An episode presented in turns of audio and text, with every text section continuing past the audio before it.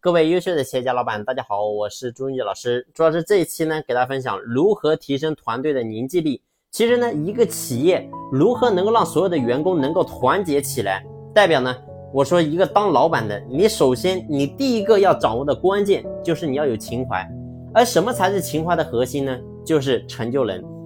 而这个我所讲的成就人呢，你不能把它当成是一个口号，你天天喊，哎，我要去成就人，我要去帮助员工，让他能够赚到更多的钱。但是呢，你会发现，像咱们的国家一样，咱们国家让中国一部分人先富起来，先富带后富，并没有说去空喊口号，而是呢，事实上很多人就是先富起来了，然后呢，先富去带动后富，总之呢，透过这种方式，整个经济才发生了一个根本性的改变。所以呢，对于一个企业来讲，对于我们老板来讲，你首先呢，要有一份成就人的情怀，而这东西呢。你必须要让它由内而外的散发出来，而不是说你只是讲讲而已。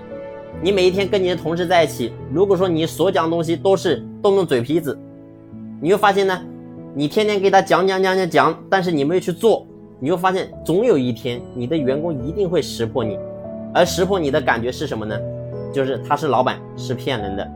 而你必须是由内而外。你内心想成就人，你的行为呢也想去成就他。什么叫做行为想成就他？就是你更大方、更大手笔，你真的能够拿出企业更多的利润给到更多的员工，让他进行去分。所以这才是真正的叫做有情怀。那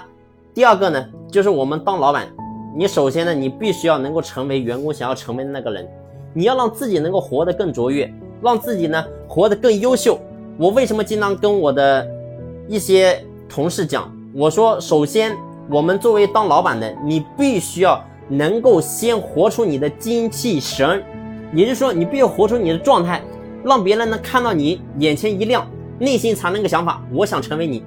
你只有这样的话，你才能吸引更多的高手来到你的身边。那第三点呢，也是最重要的，就是你必须要有标杆的培养，也就是说，一个标杆的意识，要培养标杆的部门、标杆的公司。标杆的榜样，也就是说，再说白一点，就是你必须要让一小部分员工真真正正的富起来，而不是说只是嘴上喊喊口号。所以说，你会发现没有人能够让自己的企业所有的员工都能够富起来，而也没有说一个国家能够让所有的人民都富起来。但是呢，你作为一个老板，你至少要保证有一部分人能够富起来，而且呢，这个。